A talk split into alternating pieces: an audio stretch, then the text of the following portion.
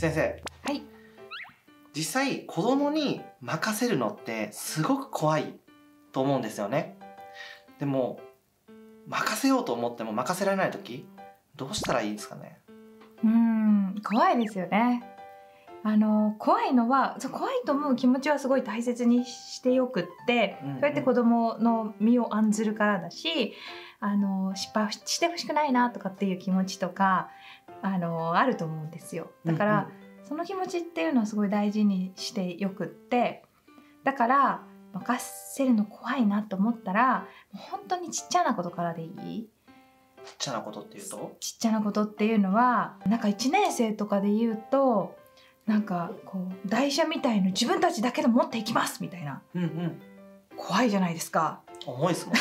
1年生よりでっかい台車を自分たちだけでみたいなのを目線より高くなるあるんですそうそう高いんですよ。でその時にあのいやいやいや私がやりますって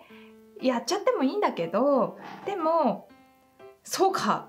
じゃあやってみようって言ってこう子供たちがこうやった時にあのずっとこう危険のないようにこうボディーガードすればいいいいだけですよ。いいねいいねって言いながら。あいいバランスだねみたいな。そうだね。そそういうふうにギュッと握ってるのがとってもかっこいいねとかって言いながら あのボディーガードするし危ないっていう時はあのあれですよね。自動車教習所のあの隣に座ってる人みたいな教官さんみたいな感じでブレーキ押せるように見守ったらいいしあの危険なことをしようとした時にやっぱり止める。それでぶら下がって遊ぼうとした時にちょっと待ってってそれをやるんだったら任せられないあの安全に行けると思ったからやってやってほしいなと思ったけどこれでふざける道具にしちゃうんだったらごめんだけど任せられないよっていう一旦任せてみるんだけどその様子を伺って見ていくっていうのがすごい大事で。あのもうそばで見守るっていうのももちろんそうだしそばで見守るよりももうちょっとこう段階をあの上に行ってこう挑戦してほしいなとかそばで見守るほどではないなと思った時とかはあのそうですね。えっとと透明人間ごっことかをやってました。透明人間ごっこ？そうあの子供たちが自分たちだけでできますって言うんだけどそれはねえっとね劇の練習とかだったと思うんですよ。劇の練習で、結構机の机の上じゃない 椅子の上とかに乗っかってこう演技とかこう表現をしたりするやつの練習をあの先生のまあ私がその時すごいいろいろ忙しかったりいろいろあったからだったと思うんですけど子供たちから自分たちだけでやるのであの大丈夫ですって言われたことがあってでも怖かったわけですよ私としてはだって椅子の上に乗って何かあった時に「お前教室にいなかったんかい?」みたいな 話になると先生としてはちょっと危ういわけですっていう時にえじゃあどうぞっていうよりは分かりましたと任せますがとあの怖いなっていうのが正直あるんだけどみん皆さんだったらっていうところで任せてみたいという思いがすごく強いです。なので今から先生は透明人間になりますって言って先生は透明人間ですので皆さんから見えていません。いいですか？皆さんからは 見えてないんですって言って今から透明人間ですって言ってはいどうぞ！って言った後あのこうじーって見てだきそうは言っても気になりますけどとかって言ってきても間なんで？あのやることででもなんかこうえどうするみたいなことが起こった時に私の方見てもこうやってやるわけです。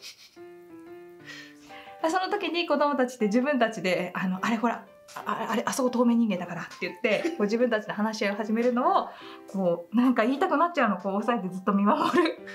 見守った時にうんなんかそのみんなだったら任せられるっていうのがすごくよく分かったよって。で大人の立場からなんかアドバイスをするとしたらこの時にこうだったらもっとスムーズだったんじゃないかなっていうのは思ったけどでも先生が透明人間でも問題がないんだっていうことが すごい分かったよって。だからあのすごく今回のチャレンジ良かったと思うってみんなはそのくらいできるんだねっていうのを返すことでまああのみんなの学びにもつながったり自信にもつながったりしていたしあこの教室にいなくてもいいなでも不安だなみたいな時は、あのひょっこりはんをよくやってました。あの子供たちにバレないように教室から「分かりました任せます」って言って出ていくんだけど、うんうん。出ていくんだけどでも不安。うん。任せるの不安っていう時はあの教室の後ろのドアのとこからこうやってやって見たりこれだとよくバレていたので「とはいえ先生見てます」みたいなのが バレるとあのバレるとほら子供たちが信用されてないなとかちょっとやる気がそがれちゃったり、まあ、結局見てんじゃんみたいなことになっちゃうのであの隣のクラスのと黒板クリーナーと配膳台の間にこう壁があるんですけどそこの壁にピタッとはまって 丸つけとかをしながら耳を澄まして「いや喧嘩は起こってない大丈夫。あ静かにやってる」みたいなやつをこう聞いたりで何かあったらすぐにあの入れる状態にしようと思ってあのいたりみたいな感じで私自身もあの手を離すのが怖くない範囲で楽しんでた？感じかなで何かあった時にそれガラッと開けて「喧嘩してんじゃない!」ってあの入ってたこともあるしうんうんうんでそれで「今のは喧嘩じゃありません大丈夫です大丈夫です」とかって「先生どこにいたんですか?」とかって言われながら あの追い出されることもあるしっていう中で子供が自主性をあの楽しんでいく。であの自由と責任みたいな話も子供によくしていて、えっと一番自由がないのってどういう状態になった時だと思う？っていうと 牢屋に入れられちゃう時それってなんで牢屋に入れちゃう入れられちゃうかっていうと信用がなくなっちゃった時？何すっか分かんないし守るっつったって守んないかもしれないしっていう信用を失った時に人は刑務所っていう場所に入れられちゃうことがある。それってこの人はあの見とかないとこう自由を奪わないと危ないって思われた時にそうなっちゃうわけですよね。でもこの人だったら任せて安心って思った場合って自由っていう幅はあの信頼とともに広がっていくものなんだよっていう話はしていてみんなだったら任せられると思ったらどんどんいろんなことを任せられるしどんどんみんながやれる範囲って広がっていくんだけど「お先生いなくなったぞうざげようぜ」みたいなことが起こるともう私は絶対にこの場所から出ていかないみたいになるわけ。だからこう自分たちの自由が広がっていくっていうのは子どもたちにとってすごくあの楽しいことだしあのどんどん生き生き挑戦できる場になっていく。でそのためには守らなければいけないものとか先生の信頼を得るために人の信頼を得るためにどうしたらいいのかっていうのを自分の頭で考えてやっていくっていうこう社会に出てからのなんか生きる術みたいなのをこう子どもたち自身で獲得していくチャンスだと思うのでもう大人は不安だと思ったらいろいろ工夫すればいいんですよ。透明人間になってもいいと思うしひょっこりはんになってもいいと思うしあの隠しカメラをあの 入れてもいいわけじゃないですか。お家だったら。あのみたいにちょっとずつ手を離していく。どんな小さなことからでもいいからあルールを守ってとかあのきちんとやるっていうことで信頼が獲得できて自分の自由っていうのが広がっていっていろんなことに挑戦できるなってなっていくともうどんどん自分の頭で考えてやっていくようになるっていうのがすごくいいので、うん、ちょっとずつっていうところと大人も楽しむっていうところが大事かなと思いますね。やっぱ子供も任せられると嬉しいですもんね。嬉しい嬉しいもう人も人みんなそうじゃないですか私たちもあの何やるか分かんないんでちょっとこのここまででやめてあああなたそれやらないでください。ちょっと任せられないんでって言われるとどんどんやる気失っていきますよね。うんうん。あそうなんだ。そんなに信用されてないんだって思ったらどんどんやる気を失っていくんだけどあなただったら任せてみたいって思われ言ってもらっただけでいやそうっすかみたいなあのやってみたいですねっていうやる気ってどんどんどんどん起こっていくし子供ってあのやっぱり制限をもかけられちゃうとことか心配されちゃってあのやらせてもらえないこととかあとうーん子供だからって言ってできないこととかやっぱ指示通りに動いてた方が楽かみたいなことって多分たくさん起こってるんだと思うのでもう任せたよって言った時の子供の目の輝きが私は大好きで、うーんうん、キラーンってなるんですよ。任されましたみたいな。うんそのそこで失敗したことも一緒に楽しみたいしなんでなんでうまくいかなかったか。じゃあ次どうするっていうのを一緒に考えたいしあの不安だったらもうどんどんあのストーカーすればいいんですよ。あのき 気づかれないようにストーキングすればよくて。